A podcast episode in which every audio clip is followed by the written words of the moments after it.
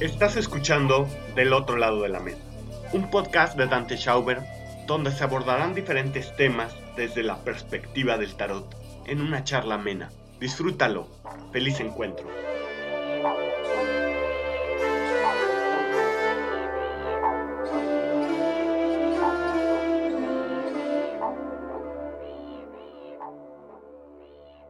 Muy buenas noches. Estamos aquí nuevamente grabando del otro lado de la mesa. El día de hoy vamos a abordar una carta muy compleja, muy complicada, de la que eh, se abordan algunas facetas únicamente. Y es la carta número 15, es la carta del diablo. Es compleja por la figura que representa y todo el contexto. Es una carta doliente, es una carta cruel, dolorosa. Híjole, difícil en muchos sentidos cuando nos toca, ¿no? Que de una manera muy exotérica se asocia a todas esas cosas malas que nos acontecen o que acontecen, o a ese lado negativo que tenemos, y sí, en gran parte está asociado a eso, y, y está muy bien. Pero desde el punto de vista esotérico, es decir, desde un conocimiento un poquito más profundizado, es una carta realmente esclarecedora y realmente poderosa en muchos sentidos que nos puede ayudar en los momentos más complicados. Por eso, el día de hoy quiero dedicar este episodio a todas las personas que están pasando por alguna situación complicada o dolorosa y que de alguna manera también causa temor o miedo estar pasando por estas situaciones complicadas. Y espero que de alguna manera el día de hoy podamos llevarles una palabra que refuerce por supuesto de acuerdo a su propio sistema de creencias, a su propia situación espiritual, mental, ideológica, algún referente, aunque sea alegórico, para que puedan superar esos momentos. Yo lo dedico en este momento, entonces, a todas las personas que a veces nos preguntamos, ¿por qué me está pasando esto? ¿Cómo me está pasando esto? ¿Qué hice para merecer esto? Pero también a todas estas personas que no se rinden y dicen, ¿cómo voy a salir de esta? ¿Cómo pervivo? Así que comenzamos. Vamos a, comenzar poniéndole un poco de contexto histórico, ideológico a esta carta. Primero que nada, también debemos de considerar que esta carta es muy reciente y es de las últimas en integrarse a este juego de cartas del tarot el juego del tarot está rayando en esta transición entre el medioevo y el renacimiento. Por tanto, las ideas van a estar bastante mezcladas entre la idea renacentista y la idea medieval. Y hay un texto particular que a mí me gusta muchísimo para ahondar en esta carta, para poder darle un sentido importante y que pertenece a esta época y es de mi tocayo Dante Alighieri que hace una obra exquisita, súper complicada, ¿no? En, en su sentido más alegórico, esa poesía que maneja, el contenido. Esto lo vamos a ocupar un poquito más adelante en este episodio, sin embargo, también poniendo un poquito en contexto, esta imagen del diablo que nosotros tenemos dentro del tarot, pues va a conjugar esta idea medieval en donde se construye un ente malévolo, y se le da esta forma entre hombre-animal y por supuesto también se va a empalmar y se va a utilizar como una propaganda para eliminar la idea de algunos dioses paganos, como bien podría ser Pan, como bien podría ser Cernunos, entre otros. Por supuesto, la idea de, del diablo dentro del tarot sí está muy influida dentro de la cristiandad. Sin embargo, también es importante que no todo, saber que no todos los tarotistas lo van a interpretar de la misma manera, porque cada uno de ellos cada uno de nosotros tenemos una concepción diferente de esta figura, de este arquetipo.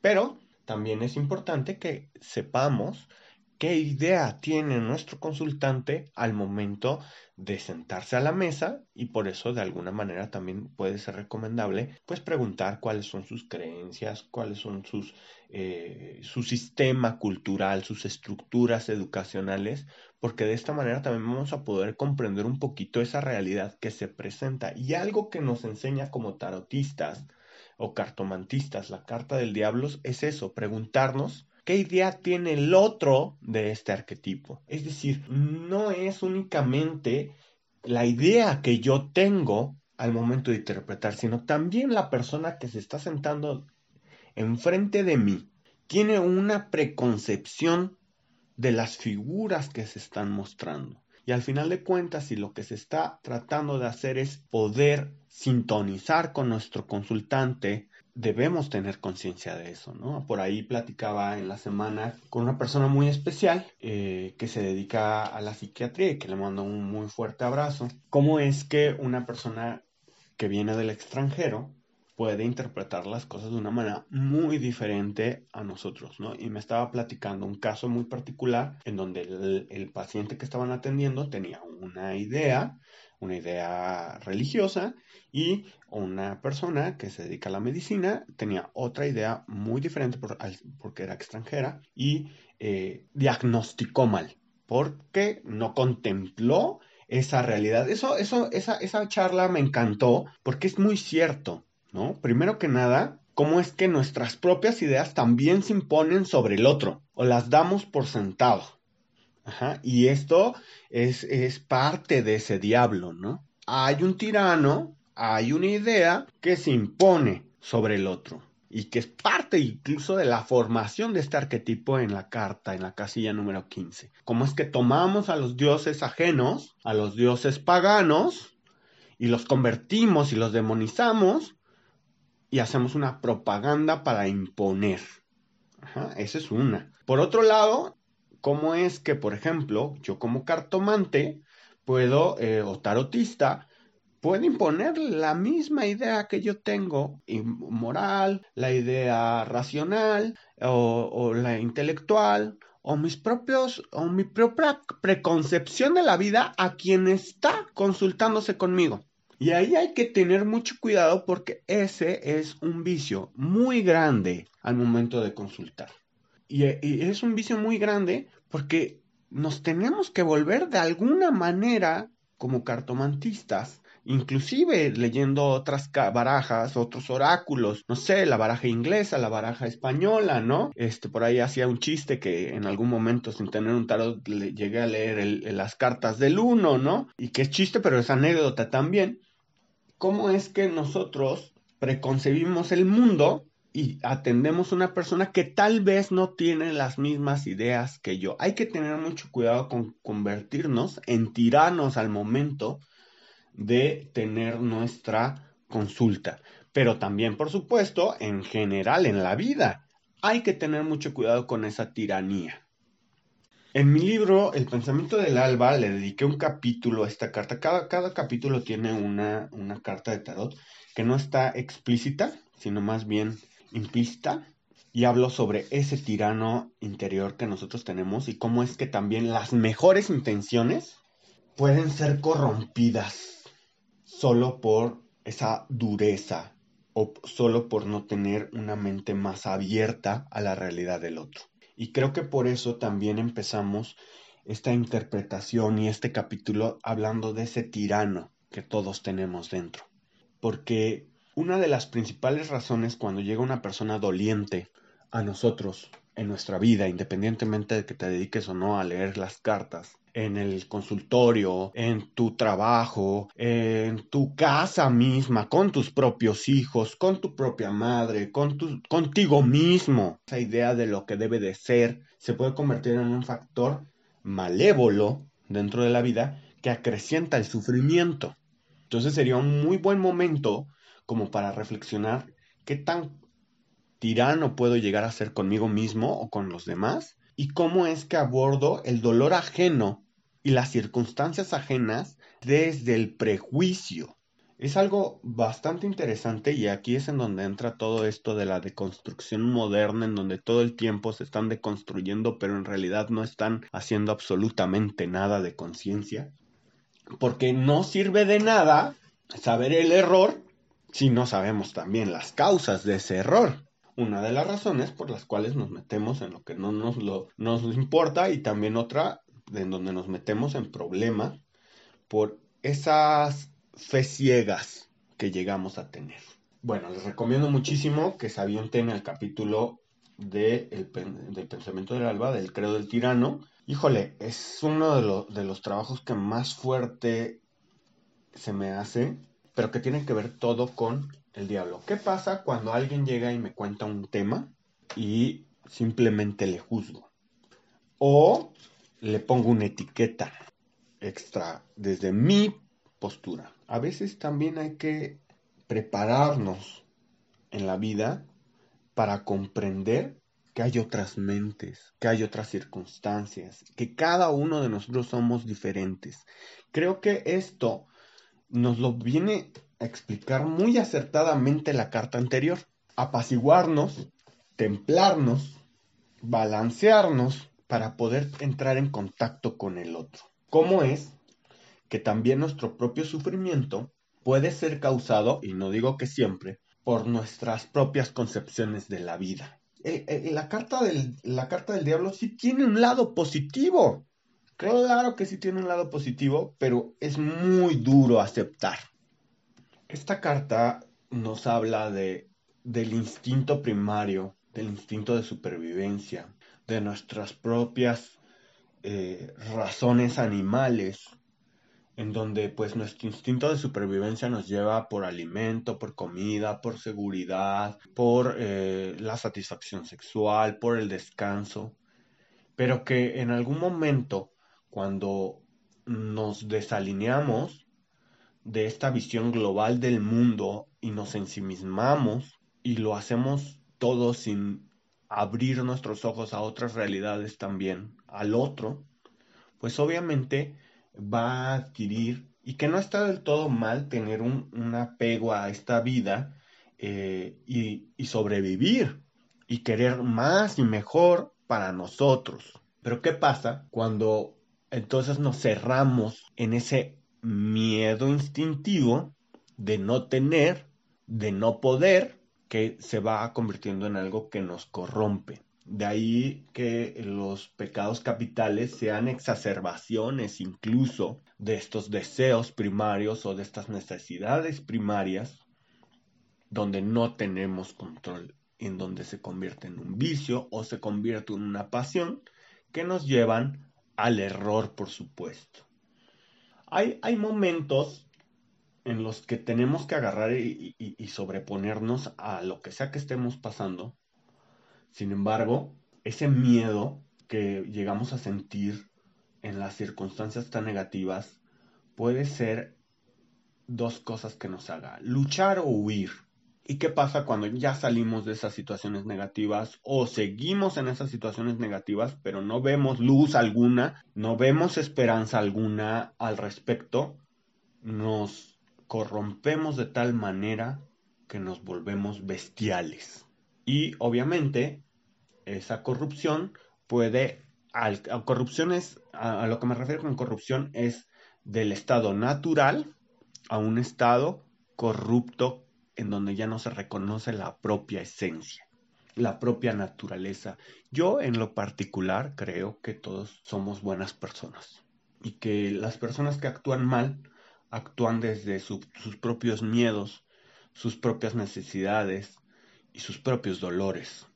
Cuando el dolor toma el control, cuando la ira toma el control, cuando el deseo exacerbado toma el control, cuando el hambre toma el control, entonces nos corrompemos y nos volvemos algo que tal vez no somos.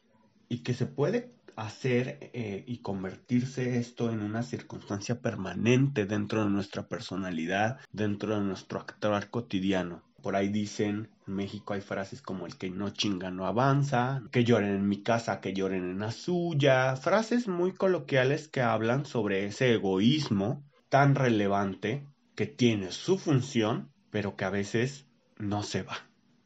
Esta carta del, del diablo entonces refiere, primero que nada, a la ley, a la ley material para empezar, ¿no? A la ley natural, lo que no puede evadirse. Aquello que es por sí solo. Pero también, obviamente, hace una referencia, tiene una relación con el arcano número 5, que es el hierofante, que también representa ese mundo del deber ser, a las normas, las costumbres y demás, pero también a, a esas normas que no son evadibles.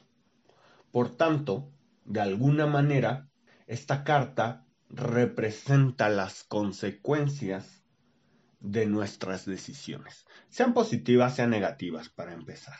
Pero sobre todo hace un, eh, eh, eh, un especial énfasis a estas acciones negativas desde el egoísmo, desde el egocentrismo, desde la ignorancia del otro. Es decir, cuando yo ignoro la realidad y el derecho del otro. Y entonces causo dolor, desarmonía, desasosiego, etc. Antes de avanzar con, con el tema de, de Dante Alighieri, que es algo que me gustaría mucho abordar en esta ocasión, me gustaría decir que esta carta, por lo menos desde la escuela que he recibido de diferentes maestros, de diferentes textos y de mis propias conclusiones, es una carta que tiene que ver con el destino. Así como la carta de la fortuna representa el ciclo de encarnación y reencarnación, el Dharma y los procesos trascendentales, esta carta del diablo, en esa imagen sujetora, eh, sujetora que no deja cabo suelto, nos habla de lo que es inevitable, aunque sea doloroso. Las consecuencias a toda acción una reacción. Sin embargo, cuando, cuando en muchas ocasiones abordo el tema del destino, hay gente que me dice, y es una pregunta filosófica bastante buena, si el destino existe o no existe y dónde quedaría el libre albedrío. Y el azar o, lo circunstancial. Eh, en mi concepción de la vida, lo planteo así, porque habrá otras concepciones, yo creo que el destino, el azar y el libre albedrío no se excluyen. El mismo tarot nos habla de estos conceptos en sus métodos y, lo abordo de esta perspectiva porque el destino es lo invariable. Es decir, en el tarot tenemos 78 cartas que no varían. Puede variar la interpretación, la gráfica, la ilustración, el sentido que le da el autor, la hermenéutica, la alegoría, la escena, el tipo de tarot, si es iconográfico, escenográfico eh, y demás, pero no cambia ese sentido, ¿no? Y ahí es cuando, cuando me pongo muy estricto, cuando me llegan con que tarots que no tienen como ciertos elementos y que solo son oráculos, ¿no? Y les digo, bueno, esto no es un tarot, esto es un oráculo que pertenece a la familia de la cartomancia. Pero el tarot tiene 78 cartas, 22 arcanos mayores que van del 0 al 21 tiene por fuerza que tener la carta del loco, por fuerza tiene que tener la carta del diablo. Hay tarots que cumplen con los requerimientos y se exceden como el, florentino, pero eh, que al final de cuentas tienen estos requerimientos y esa es la estructura del objeto cultural. Eso, eso es algo importante, eso es lo invariable. Son 78 cartas. Por otro lado, tenemos el azar al momento de ir revolviendo las cartas, al ir momento de, ir causando este caos en ese orden preestablecido y configurando las cartas, está ese azar. Pero también vemos el libre albedrío cuando ponemos enfrente de nuestro consultante las cartas para que elija de entre todas las que quiera. Eso es, eso es algo muy interesante porque el tarot mismo plantea esta noción de que el destino, el azar y el libre albedrío no se excluyen entre sí. Y creo que en la vida también es así. Hay cosas que no vamos a poder cambiar, que suceden porque sucederán. No podemos evitar que el sol salga, que la luna cambie, no podemos evitar eh, de alguna manera las malas rachas. Hay cosas que simplemente no podemos evitar, que no podemos cambiar. Y es más, que no escogimos en nuestra edad adulta, por ejemplo, o que no escogemos nuestro tono de voz o no escogemos esta parte. Algunas de las cosas que nos hacen, que se, hacen inherentes en nosotros, podremos cambiarlas, pero hay otras tantas que no. Sin embargo, de entre todas estas cosas que no podemos cambiar y que son inevitables, hay circunstancias que tampoco podemos controlar y que parecen aleatorias o que son aleatorias, que son las circunstancias como por ejemplo, y que a veces tomamos como, como invariable. Las circunstancias pues pueden ser eh, nuestra posición socioeconómica, en un momento a otro puede cambiar, puede ser nuestra situación eh, de instrucción o académica, que depende muchísimo de las circunstancias de vida que tenemos, nuestra profesión, que también puede ser circunstancial. En los mejores de los casos, son nuestra voluntad manifiesta.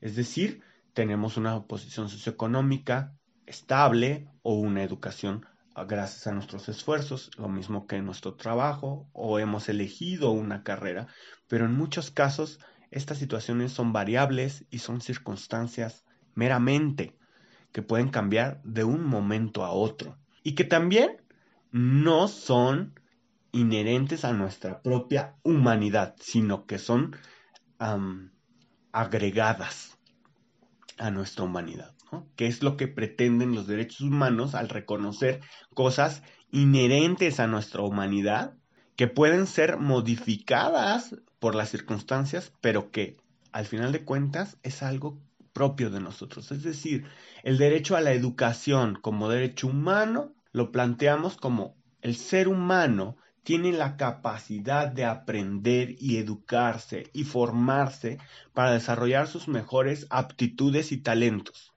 Pero las circunstancias pueden impactar de una manera no positiva o no benéfica para esta capacidad y entonces lo volvemos en un derecho para buscar que eso que sí es inherente en el ser humano no se vea eh, afectado por las circunstancias.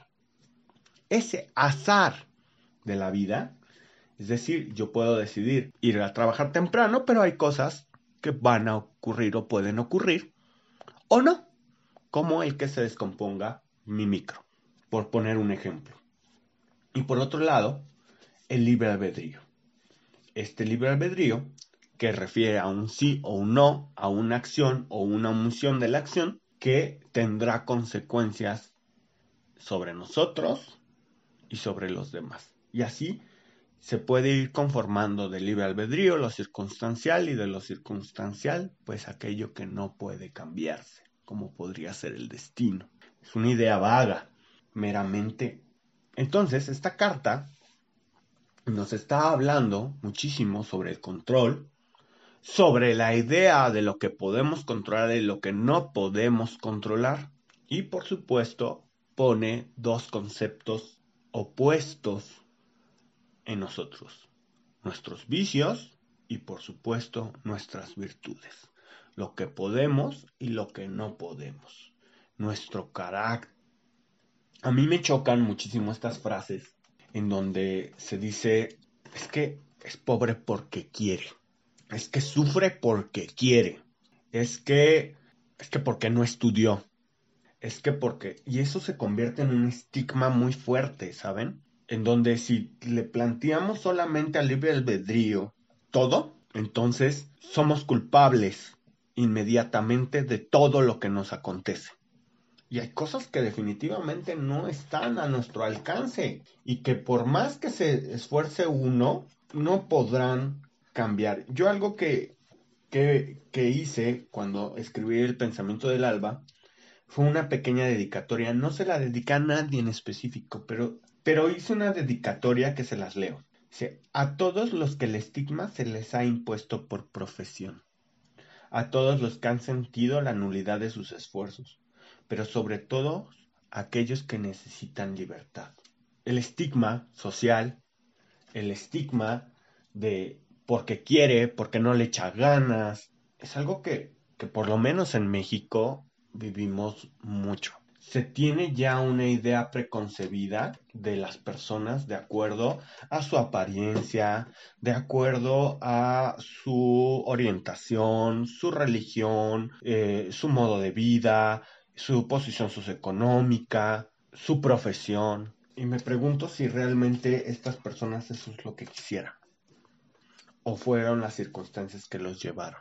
Si pasamos por una mala racha, no falta quien diga que es nuestra culpa. Por supuesto que habrá decisiones que nosotros tomamos que no son correctas para nuestro devenir o nuestro desarrollo óptimo, pero siempre tratamos, o desde mi propia perspectiva, tal vez me pueda equivocar, de hacer lo que es mejor para nosotros. Hay una poesía de Khalil Gibran eh, que se llama El bien y el mal, que se la recomiendo mucho, que habla sobre de, la diferencia entre una raíz y un fruto, ¿no?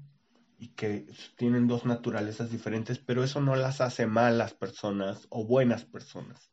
Simplemente son las circunstancias y las necesidades que tenemos, planteando entonces el hambre, planteando entonces el dolor, planteando entonces la sed como factores, la necesidad como factor del egoísmo, del mal incluso y que por ser buenos, aquellos que dan, pongo entre comillas, no me ven, pero estoy haciendo gestos, eh, se creen superiores a esa situación y tal vez ahí está un mal actuar.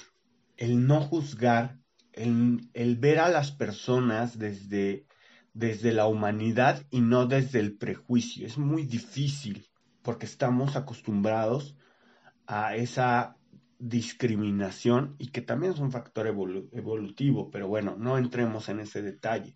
Pero, ¿qué es lo que nos hace humanos? Y esa es una pregunta que deja abierta la carta del diablo. ¿Qué es lo que me hace humano? Me hace humano el nacer Homo sapiens, es decir, algo que no puedo cambiar, que es intrínseco a mi naturaleza, que es mi destino, ¿Me hace humano lo que me rodea y mi circunstancia? ¿O me hace humano las decisiones que tomo? Ahí fue un tema interesante que abordamos esta semana y me da, sale la sonrisa inmediatamente porque nos sentamos a, trabajar un ilustrador y yo para un proyecto que tenemos que próximamente espero se, se realice sobre esta situación de qué es lo que nos hace humanos y que es muy referente al tarot. Y hablábamos de, varias situaciones del transhumanismo y, de, estuvimos eh, hablando de Ghost in the Shield, que es una novela gráfica muy padre en donde ella es eh, un androide eh, y solo le queda una milésima de fracción de algo orgánico, ¿no? Y la, y la disputa y la, y la reflexión de qué es lo humano. O lo planteábamos, me hace humano mi situación invariable, mi circunstancia y la decisión de ser humano. Ahí nos volvemos al, a la carta de loco, que no abordamos en su momento, pero que no describimos en su momento esa parte de la animalidad, ¿no? Y de la autodeterminación en, en lo ambiguo, en lo caótico, cómo es que este loco también se va convirtiendo en un ser humano. Pero por supuesto que algo que nos hace humano es el error, porque no somos infalibles. La búsqueda de nuestro bienestar, que incluso puede estar por encima de cualquier otra circunstancia. Y entonces por ahí, en la explosión de la conciencia hablábamos, en un capítulo también del libro lo, abordo, eh, abordo el tema de la explosión de la conciencia, que es una conferencia, y eh, cómo es que el deseo se va refinando, vamos deseando más y mejor, es decir, el alimento, el sexo, eh, el deseo de, descanso, el hecho de poder depurar, el hecho de poder defecar, de sacar esa, esa parte de lo vivo, se va refinando a una higiene, a un refugio, a un matrimonio, a una sociedad y posteriormente se va dividiendo el trabajo, el estatus, la fama, ¿no?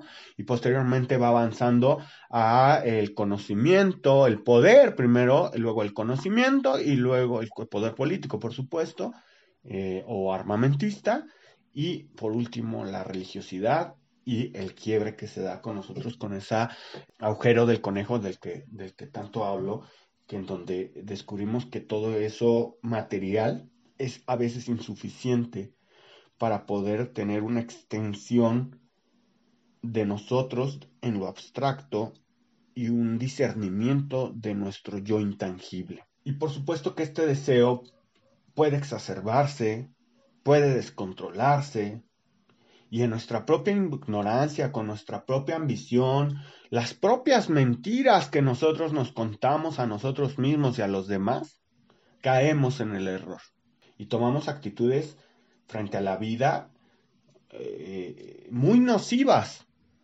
muy nocivas para nuestro propio bien, para el bien de nuestra familia e incluso, hablando en un plano más general, pues para la sociedad. Y eso, eso es algo que nos hace humanos ahí por ahí hablando de que vamos a entrar a temas cristianos, de temas de la cosmovisión judio-cristiana, del, del renacimiento, del medioevo, pues ese es el pecado, la capacidad de errar o de variar nuestro ánimo, ¿no? Y cometemos ese error. Y claro que está dentro de cada uno de nosotros y quien diga lo contrario, híjole, quien diga que es infalible, que es perfecto, desde su condición humana, pues creo que ahí empezamos con, con un gran pecado, que podría ser la arrogancia. La carta del diablo entonces nos va a plantear la idea de la norma o la ley divina, de incluso lo que nosotros consideramos como karma, a una acción, una reacción, las consecuencias de todo lo que hacemos, de todo lo que decidimos y de cómo decidimos reaccionar ante las circunstancias y asumir también nuestra posición dentro del mundo. Y entonces, este diablo del tarot se va a plantear con dos figuras principales. El primero, el gran fiscal o aquel acusador que señala el error. Después, se va a plantear como el gran maestro, que nos pondrá a prueba para avanzar en nuestros planos, eh, sobre todo materiales y en nuestros propósitos. Es decir, nos pone a prueba, pone a prueba nuestro carácter, pone a prueba nuestras circunstancias para eh, vernos dignos de lo que sigue de alguna manera, si lo queremos ver desde esta perspectiva. Y pues ya entrando en materia un poquito más de la cristiandad o de la idea judeocristiana, pues podemos ver ahí el texto de Job, en donde este personaje eh, acusador, ¿no? Que le llaman Satán, eh, va y acusa a Job y le dice al creador, pues oye, míralo, no es cierto, porque como le has dado todo lo bueno, ¿no? Este, pues no, no, no, no tiene por qué quejarse o volverse mezquino y todo, pero si te lo quitas, mira, slash, ¿no? Es todo un tema, porque sí figura esta, esta carta como ese acusador o como ese terrible que, que va poniendo a prueba el carácter de, la humanidad o de, o de las personas, ¿no? Y su disposición hacia el bien y su disposición también hacia la corrupción y representa momentos, por tanto, en el tarot, momentos de prueba. Por supuesto, también representa el error mismo eh, desde esa perspectiva, pero un error que puede ser redimido desde eh, dos circunstancias importantes. Uno es la catábasis, que es ese viaje o descenso a nuestros propios horrores, a nuestros errores, a aquello mezquino de nosotros, a nuestro inframundo, y que a través de ese horror y conmiseración produce la purificación. Ahí también un texto recomendado podría ser pues, el análisis de los 12 trabajos de Hércules, ¿no? Y por otro lado, dentro de este proceso de catábasis viene el de la catarsis, es decir, esa purificación de las pasiones, de nuestra mente, de nuestro ánimo, que por medio de la contemplación nos sitúan eh, en una situación muy, o nos sitúan trágicamente en nuestra vida, pero que al final de cuentas, por medio de la sensibilidad del error y de las consecuencias del error, podemos salir de ello. Y por eso es que a mí me gusta mucho ir y abordar esta carta desde la Divina Comedia y particularmente me gusta el canto tercero del infierno de Alighieri, porque ahí, en ese texto, podemos encontrar un poquito sobre, sobre este proceso, por supuesto, de la catábasis que representa el viaje por el infierno podemos eh, también a través de, la comprensión de Dante Alighieri, de Dante, eh, dentro del recorrido que hace por los nueve círculos del infierno, encontrar esa catarsis en donde ve los errores y las consecuencias de los errores. Primero que nada, nos plantea obviamente un infierno donde hay un castigo eterno, pero por otro lado,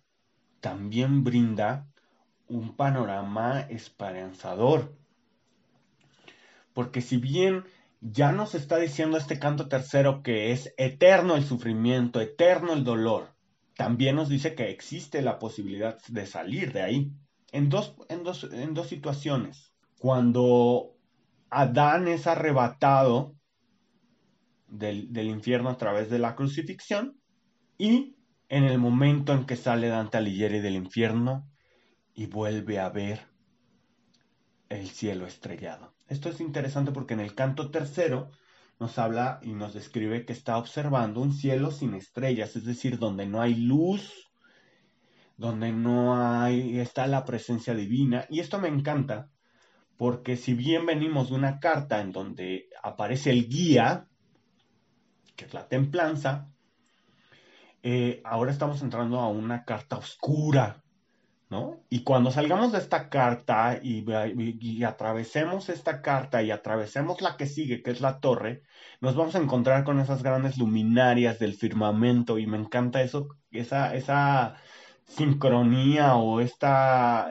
sincronía involuntaria entre, tal vez, tal vez involuntaria, entre la Divina Comedia o por lo menos esta parte del infierno de Dante con el tarot porque salimos y entonces inmediatamente vemos eh, la estrella con la carta 17, la luna con la 18 y el sol con la 19, ¿no? En donde pues ya estamos en ese solio bendito, ¿no? Eh, es, poético, la verdad es que me encanta. Pero Dante, al entrar al infierno en esta poesía, va a ver el dolor y el sufrimiento de la corrupción, del no arrepentimiento, de la no redención.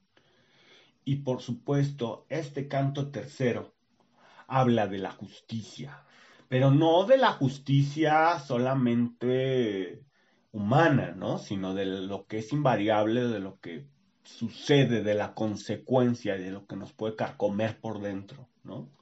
Aún que no recibamos el castigo de la ley, por ejemplo, de la ley humana. Y tiene este, este, este, estos versos de la puerta del infierno que están rompedores. Se los voy a, a, leer. Dice, por mí, dice la puerta del infierno, por mí se llega a la ciudad doliente. Por mí se llega hasta el dolor postrero, al rechinar, al llanto, al desespero. Por mí se va tras la perdida gente. Justicia fue mi causa, justamente sumo poder, saber y amor primero. Me creó. Cuando se hizo el traicionero antes que el mundo, albergo al que maligno se destruye en el odio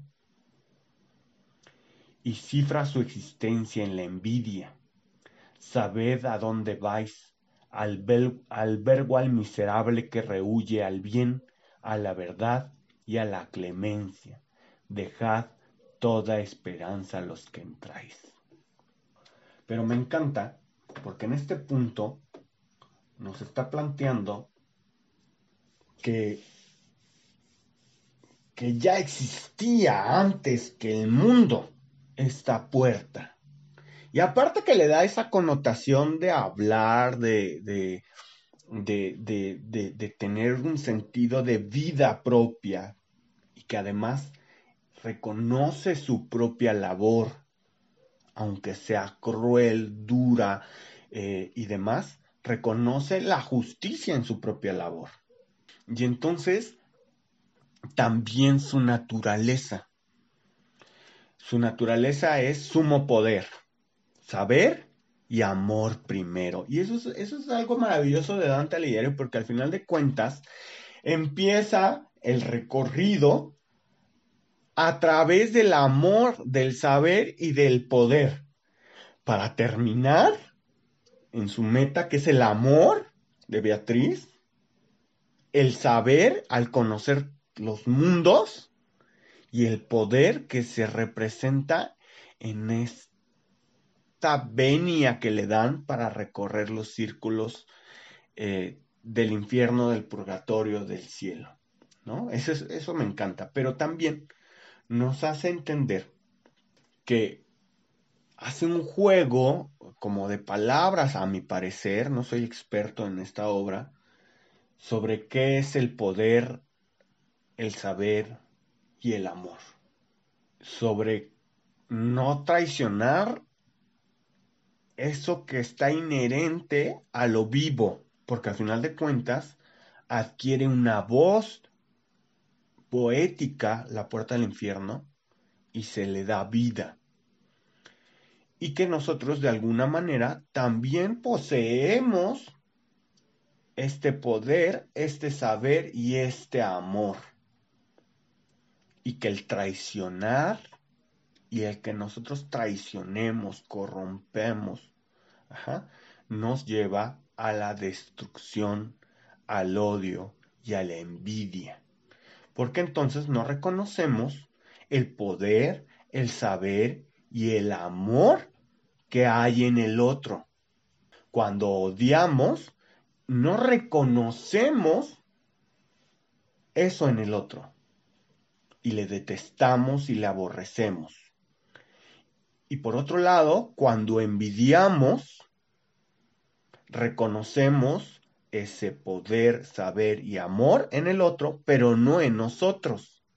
Y entonces nos corrompemos y nos hacemos miserables, rehuimos a nuestra esencia del bien, nuestra verdadera esencia del bien, y por supuesto la clemencia que, que, refiere al hecho de reconocer en el otro algo similar a mí y perdemos la esperanza.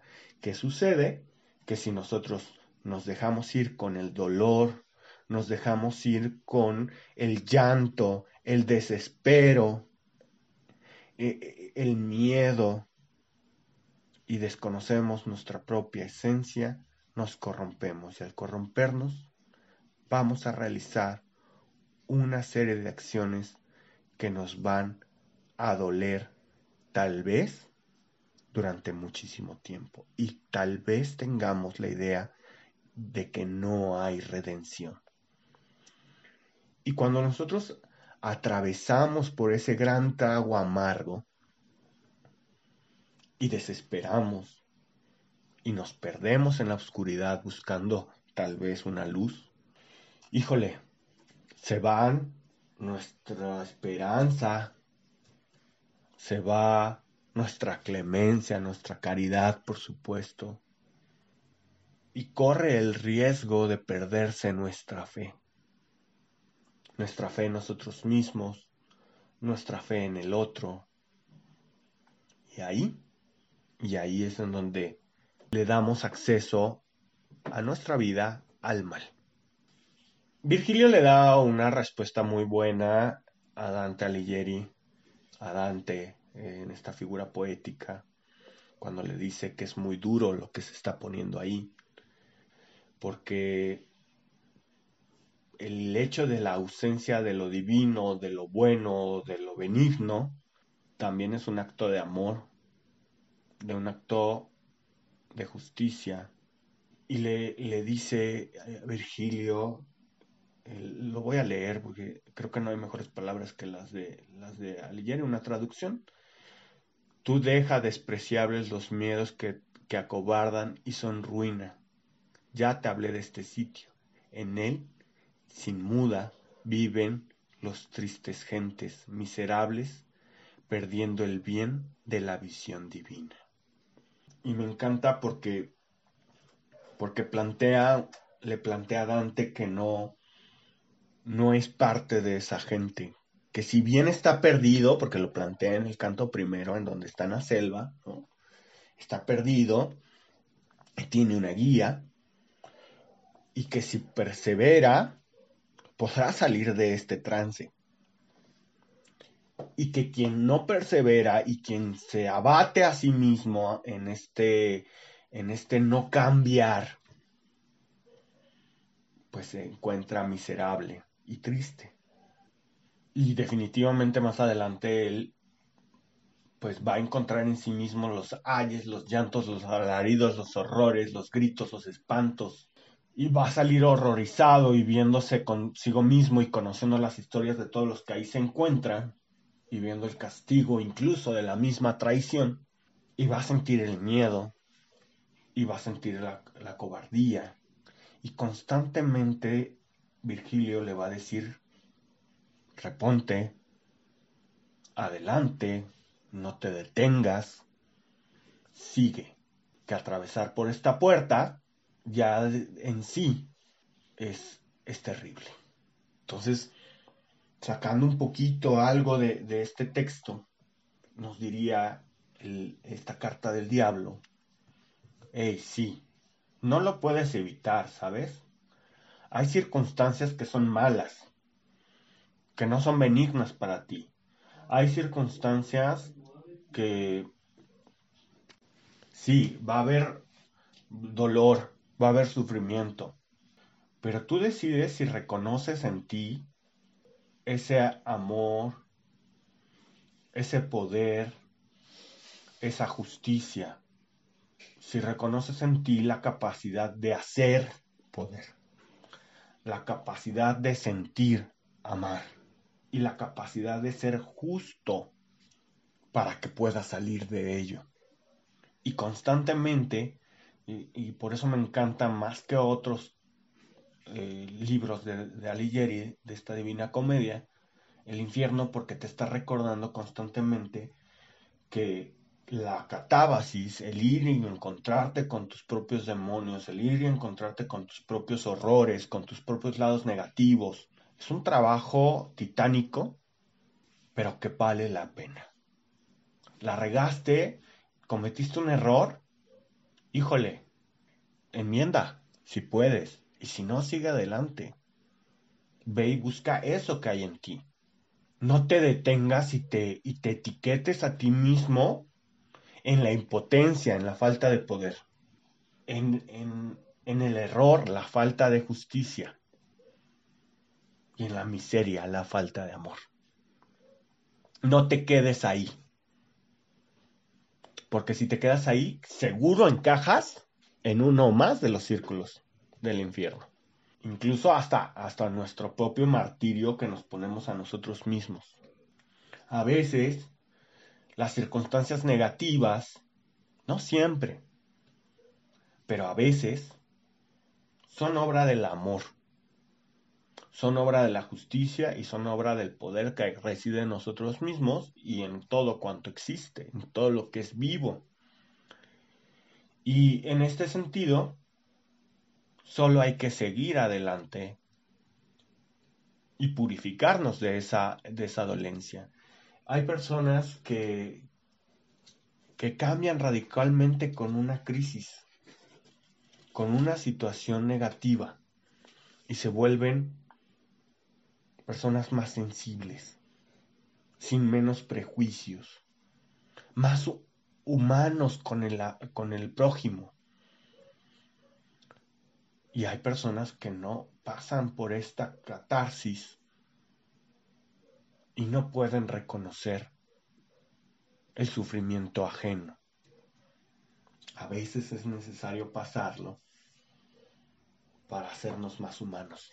Pues bien, ya estamos abordando la tercera y última parte de, esta, de este episodio y vamos entonces sobre esta situación. ¿Es malo desde el punto de vista del tarot buscar nuestro, nuestro instinto o hacerle caso a nuestro instinto?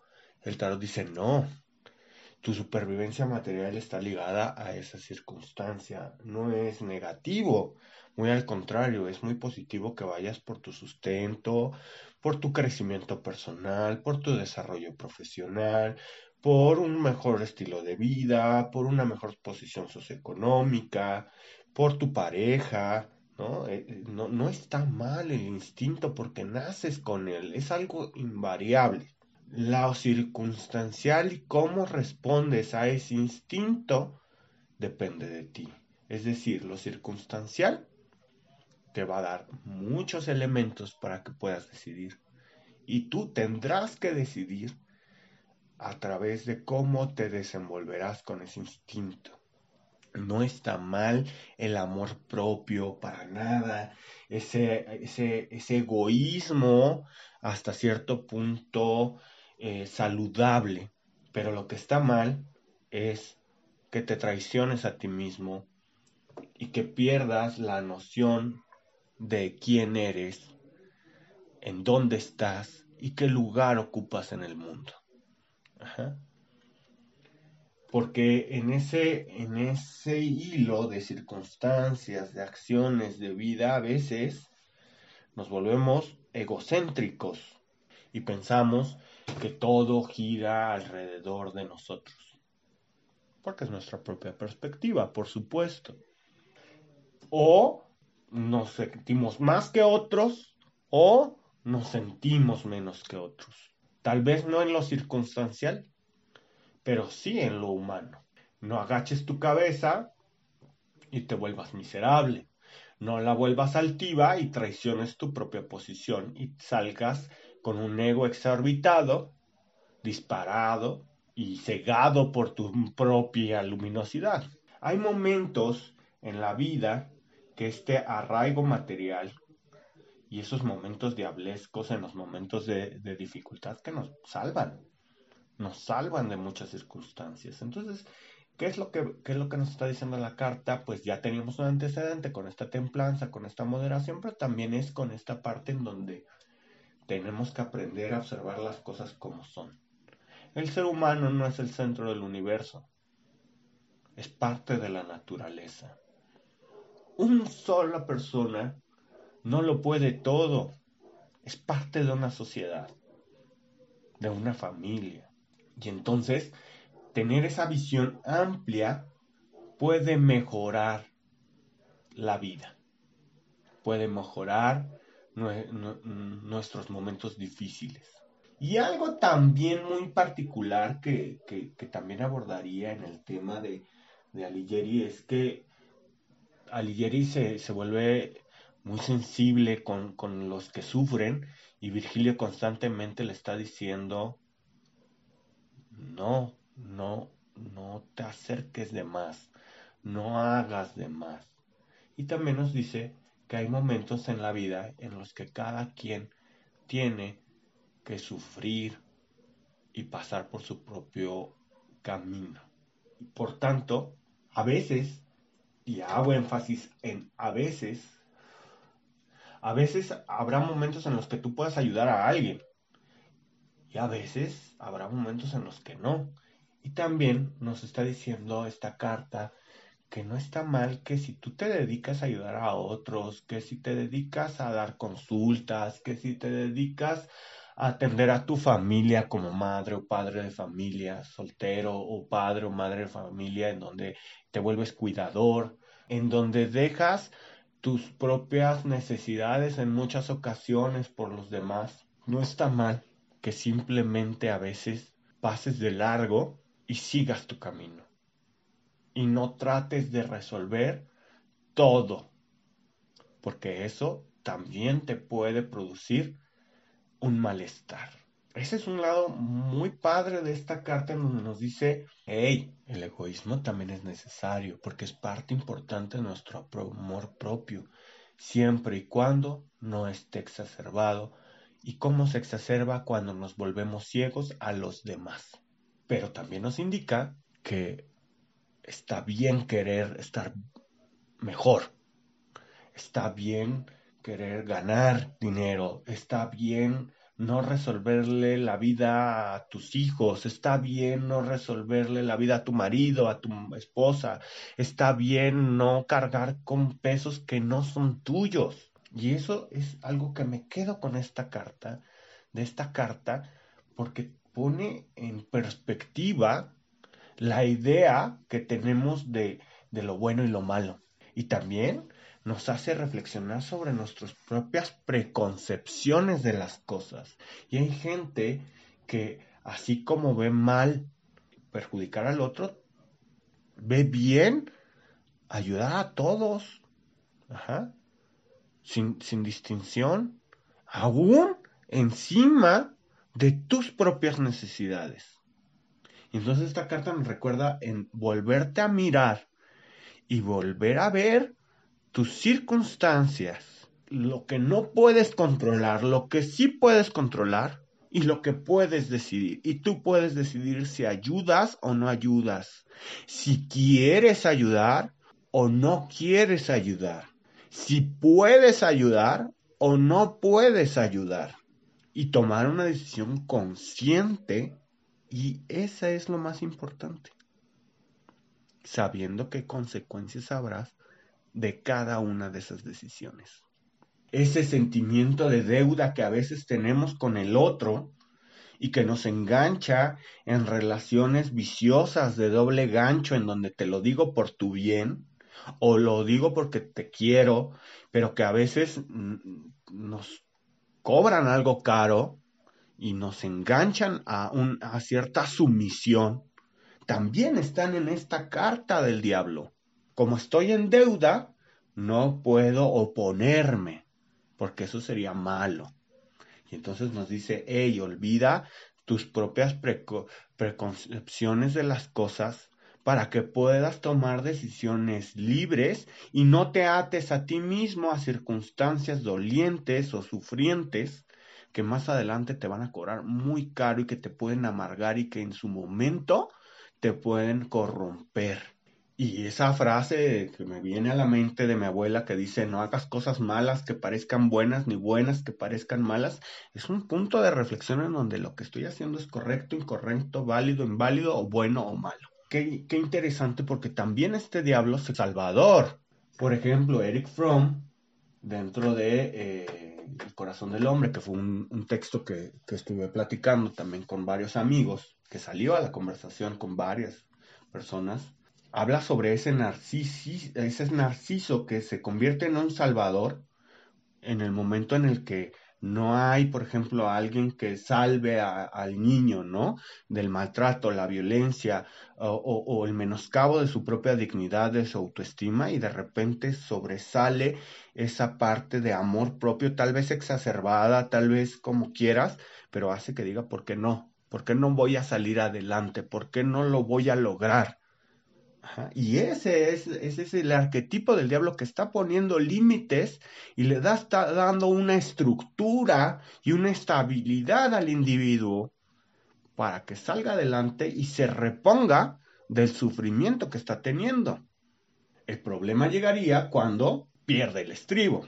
Otra situación u otro punto de vista es, híjole, no te pongas a ti mismos estigmas no te pongas a ti mismo una marca que signifique una identidad que tal vez no es tuya y que solo es momentáneo, circunstancial. Un error no tendría por qué ser una marca para toda la vida. Claro, hay de errores a errores. Y aún así, puede haber redención. Entonces no te pongas a ti mismo estigmas. Al cuidarnos de, estas marcas que nos ponemos a nosotros mismos, también nos debemos de cuidar de aquellas circunstancias que nos van a encerrar o nos van a situar en una situación difícil y que pueden ser algunas mentiras que nos estamos contando sobre la realidad. Por ejemplo, hay una tarotista que enseña que se llama eh, Mariló Casals. Casals eh, eh, ejemplifica en un video que tiene sobre los aspectos positivos del diablo y entonces ella toma como referencia una película buenísima que se llama Lo que el viento se llevó y que hay un momento en donde la protagonista que, que, está padeciendo dice, juro por Dios que nunca jamás tendré hambre y pobreza, ¿no? Este, y que al final de cuentas esto se convierte en algo que la mueve para, para no volver a pasar por una mala circunstancia. Pero en qué punto se convierte en algo negativo? Bueno, en la película es, es como claro, ¿no? Ella eh, sobrepone todas las circunstancias e incluso el amor eh, en pos de esa situación económica, ¿no? O de su estatus. Pero ¿qué pasa en, en, nuestra vida también donde podemos poner eso, esas palabras dentro de nuestra boca? Juro por Dios que ningún hombre me va a volver a, hacer esta situación, ¿no? O juro, con ninguna pareja me va a volver a tratar así, o que nadie, la, la, la, ¿no? Y esto también puede tener una conversión o una repercusión. Por ejemplo, en ideas o en frases que eh, comúnmente se dicen, ¿no? Como la de todos los hombres son iguales, ¿no? Ahí le estamos poniendo una, un estigma a la, a la persona, aunque no sea igual a todos, aunque no sea igual, eh, ya le estamos dando esa connotación o ese estigma que va a herir, que nos va a herir y que lo va a herir, ¿no? O que le va a herir a la, a la persona, ¿no? Todas las mujeres son iguales, ¿no? Pues no, no es cierto. Ajá, pero ya hay una predisposición y estamos poniendo un estigma doloroso sobre el otro género o sobre eh, la pareja incluso. Ajá. Pero también en momentos en donde eh, estamos dolientes, ajá, en donde nos han herido a través de una traición, por ejemplo, eh, nos proponemos a no volver a pasar por esta situación y eh, podemos engancharnos a una serie de circunstancias que ni van a dar solución a nuestra problemática sentimental y que nos van a limitar en la percepción de las cosas positivas de la vida. Como por ejemplo en esta parte de, de la pareja en la que le engañaron, ¿no? Engañaron a la persona. Y esta persona está tan doliente que decide dejar de creer en una pareja, dejar de ilusionarse con el tema de pareja y eh, mejor eh, hacer y convertir a las personas en objetos eh, de su propio placer, de su propia satisfacción, para evitar volver a tener el dolor. Y entonces considera que como todos son infieles, hasta e, él o ellas pueden llegar a ser infiel, pues mejor no hay que tener una buena relación.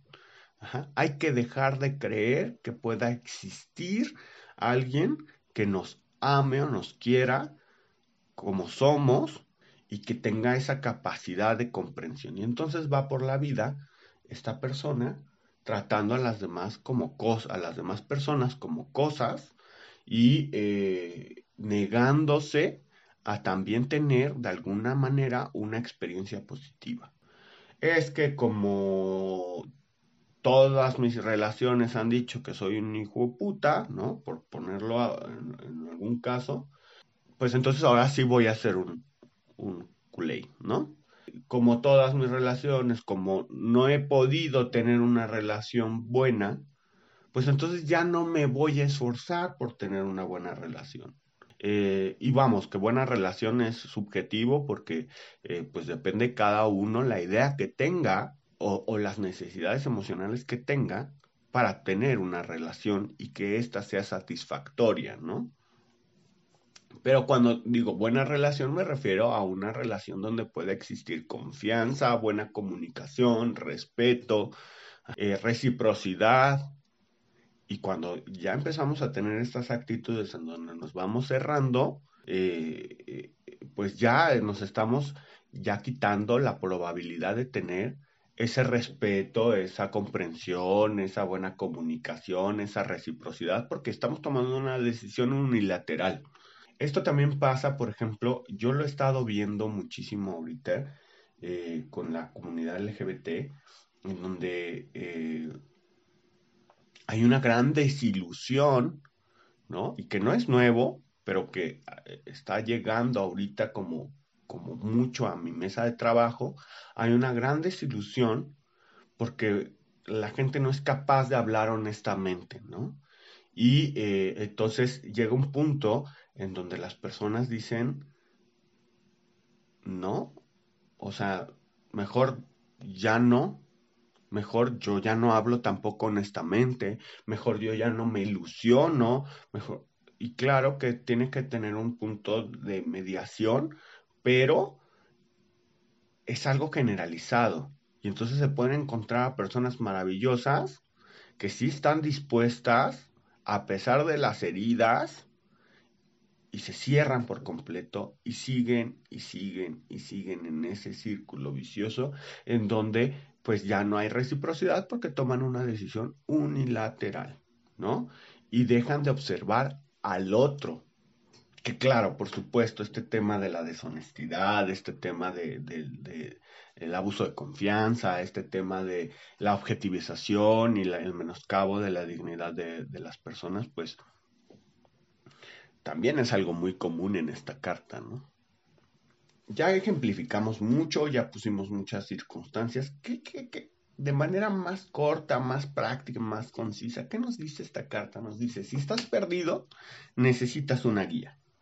Esta guía puede ser tu terapeuta, esta guía puede ser tu filosofía de vida, tus creencias, esta guía pueden ser tus propios sueños, tu propio ideal a seguir, o acciones tan simples, tan sencillas como podría ser el orden, la disciplina. Mm, esta carta es una carta donde se tiene que aterrizar. No es que se pueda aterrizar, se tiene que aterrizar lo que hay en nuestra cabeza, en nuestra parte racional, para delimitar también esta parte de, nuestra mente que se dispara, que miente, que, que nos engaña, que nos ilusiona de una mala manera y que nos desorbita de nuestra realidad. Y también, por supuesto, llevarlo a, a, lo tangible va a poder delimitar nuestro campo de acción. Entonces, ¿qué acciones tan sencillas podemos tener con respecto a, esta carta o que nos aconsejaría, ¿no? Por ejemplo, en el caso de, de los temas económicos, ¿no? Oye, ¿ya pasaste tus números a papel? Es decir, ya los sacaste de tu abstracto y los llevaste a la materia, a algo tangible, verificable, como puede ser una cuenta en el papel. ¿Tienes deudas? ¿Y ya sabes cuánto debes? ¿Cómo debes? ¿Cuánto ganas? ¿Cómo destinas? Lleva, haz una hoja de ruta en tu papel para que tengas maniobrabilidad y puedas tomar decisiones claras en, en, temas económicos, en temas de, oye, me estoy, estoy pasando por una mala circunstancia emocional eh, y, estoy vuelto un caos. Oye, y ya lo, lo, lo hiciste tangible esta circunstancia. Escribe, hazlo tangible, ¿no? Obviamente esta carta, por ejemplo, también nos habla, como habla de las marcas, también nos habla de los tatuajes por ahí, nos habla de cómo manifestamos lo que hay dentro de nosotros eh, de una manera positiva o de una manera negativa, ¿no? ¿Ya le pusiste nombre? ¿Ya lo clarificaste? Esa es una pregunta. Eh, ¿Estás pasando por una mala circunstancia y estás caótico y necesitas ponerle orden a lo que estás sintiendo, a lo que estás viviendo, porque te está robando o te está quitando oportunidades de, estar mejor. Bueno, pues a veces hay que regresar a lo básico. ¿Por qué no haces una rutina y la escribes? Las cosas innegociables que tengo que hacer todos los días y que me pueden ayudar a estar bien para no descuidarme a mí mismo. Una lista de cosas que tengo que hacer en el día, porque mi mente ansiosa o nublada eh, me hacen perderme y al final de cuentas procrastinar y dejar las cosas y no realizarlas y esto genera más frustración. ¿Por qué no hacer una pequeña lista de las cosas que tengo que hacer en el día y disciplinarme y enfocarme a realizar una cosa a la vez. Son esas pequeñas acciones que pueden dar grandes resultados. Y sobre todo son esas cosas en donde tomamos de lo abstracto y lo materializamos y le damos una forma para no solo estar comiéndonos la cabeza, Estoy teniendo excesos en mi vida. No sé cómo parar en alguna circunstancia. Ok, ¿por qué no? Delimitas, por ejemplo, voy a poner mi caso, mi consumo de café. o sea, diario dos tazas de café, porque como ya me estoy tomando ocho jarras, ¿no? Por poner un ejemplo absurdo, eh, y entonces lo que hago es me delimito. Ajá. Esas dos. O hoy no, probablemente mañana sí. ¿No? ¿Quién sabe? Eh, son esas acciones las que nos van a ayudar. Hoy estoy muy cansado, eh, muy trabajado y necesito descansar, pero no he podido descansar, ¿no? no Ok, ¿por qué no te pones un horario, por ejemplo? Obviamente todo esto puede funcionar para algunos, para algunos no, pero siempre es buscar que ese orden, esa disciplina, también se convierta en, de alguna manera, una guía. Esto no quiere decir volvernos inflexibles, diablescos, tiranos con nosotros mismos, incluso crueles con nosotros mismos porque si no lo hago está mal. No, no, no, no. Quiere decir es solo poner orden.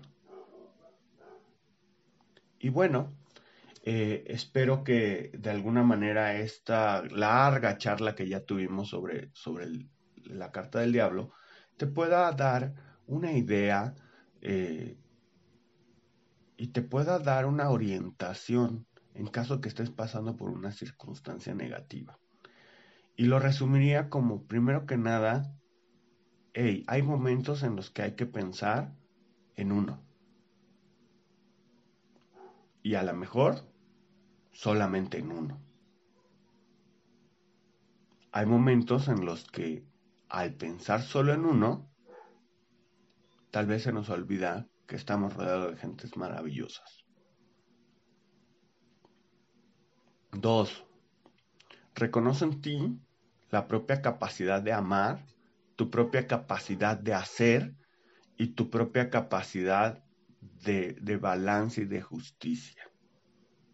Que no se te olvide que eso es algo natural en ti.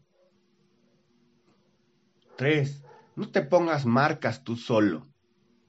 Por más que te diga tu mamá, tu papá, tu pareja, este, tu profesor, eh, y te pongan marcas, tú no te las pongas solo o sola. vete como eres. Y verse como es también es reconocer nuestros propios errores, nuestros propios errores y la capacidad que tenemos para resarcir esos errores o para seguir avanzando. 4. Avanza sin miedo. No te detengas en el remordimiento, en el odio, en la envidia que puedes estar sintiendo. Avanza sin miedo. Y aun si hay miedo, sigue avanzando. Que no te detenga. Y por último, 5. Siempre tenemos una guía, una luz que nos guía. Pueden ser eh, nuestros deseos, nuestras aspiraciones, pueden ser eh, nuestra divinidad, puede ser una persona que, llega a nuestra vida o que está en nuestra vida con amor. Pero no nos enganchemos en círculos viciosos con esas personas. Eso es importante.